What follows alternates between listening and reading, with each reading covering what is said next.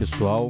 Aqui é o professor Diogo da Doctum e estou gravando esse podcast para o canal No Tom da plataforma Calculei. O canal ele visa relacionar a música com algum tema do direito. E para relacionar, eu escolhi esse, o tema inteligência artificial. A gente não tem como negar que o fenômeno da inteligência artificial tem tomado conta das nossas vidas é, todos nós estamos ligados de alguma maneira em, por alguma ferramenta tecnológica. O chamado movimento da virada tecnológica do direito, ele surge justamente quando os mecanismos de inteligência artificial começaram a, começam a auxiliar os juristas nas tomadas de decisões, começam a auxiliar advogados a fazerem petições, juízes a escolher os julgados para dar solução aos casos.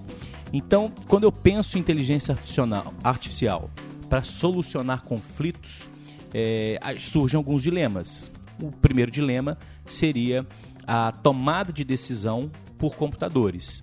Se esse deslocamento de uma função que seria estritamente decisória às máquinas é, seria é, é, uma, uma, uma, um, um deslocamento coerente e correto sobre uma decisão que deva ser proferida por, uma, por um critério cada vez mais de racionalidade, de conhecimento do homem, ou se as máquinas poderiam substituir o homem nesse sentido. Então, esse é o grande dilema, esse é o grande problema. É, hoje, nós temos, não se questiona que nós temos um número elevado de demandas que tramitam no Poder Judiciário e alguns mecanismos acabam sendo necessários para a gente buscar dimensionar melhor a quantidade de processos.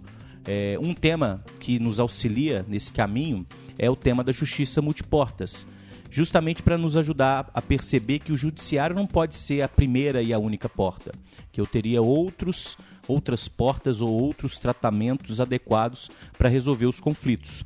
Justamente para eu poder dimensionar essa quantidade de é, processos que, que, que tramitam atualmente no judiciário. É óbvio que a inteligência artificial ela pode cumprir um papel virtuoso, né?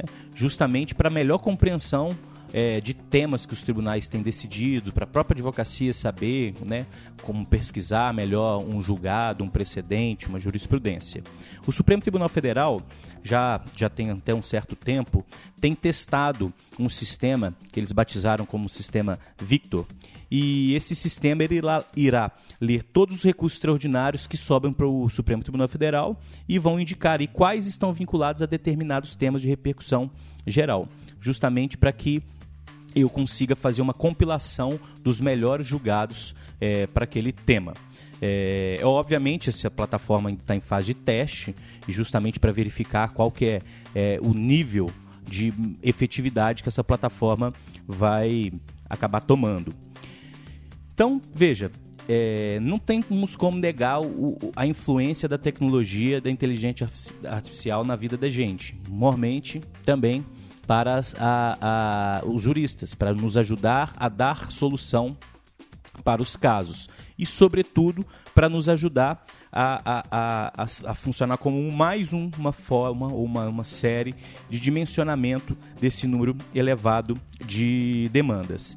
É, a inteligência artificial não deve ser utilizada como uma mera ferramenta de auxílio, mas a gente precisa realmente alterar a racionalidade do seu funcionamento para a gente compreender como esse fenômeno ele, ele funciona e para evitar, obviamente, que essa função decisória seja ligada às máquinas.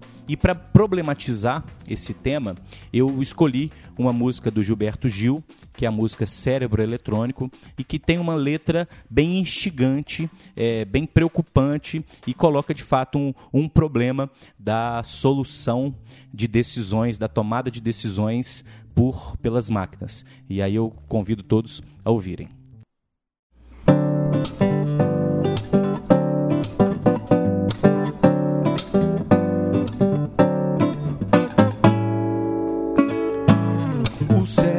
Eletrônico faz tudo, faz quase tudo, faz quase tudo, mas ele é mudo. O cérebro eletrônico comanda manda e desmanda. Ele é quem manda, mas ele não anda. Só eu posso pensar se Deus existe, só eu. Só eu posso chorar quando estou triste, só eu. Eu cá com meus botões de carne e osso. Eu falo e ouço, eu penso e posso. Eu posso decidir se vivo morro por quê? Porque sou vivo, vivo pra cachorro e sei que cérebro eletrônico nenhum me dá socorro no meu caminho inevitável para a morte. Porque sou vivo, sou muito vivo e sei que a morte é o nosso impulso primitivo e sei que cérebro eletrônico nenhum me dá socorro com seus botões de ferro e seus olhos de vidro.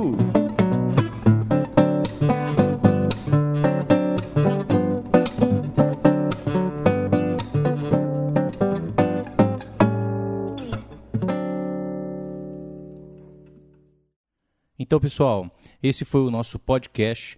Vejam como a letra dessa música nos apresenta o grande dilema das decisões por computadores. Forte abraço a todos.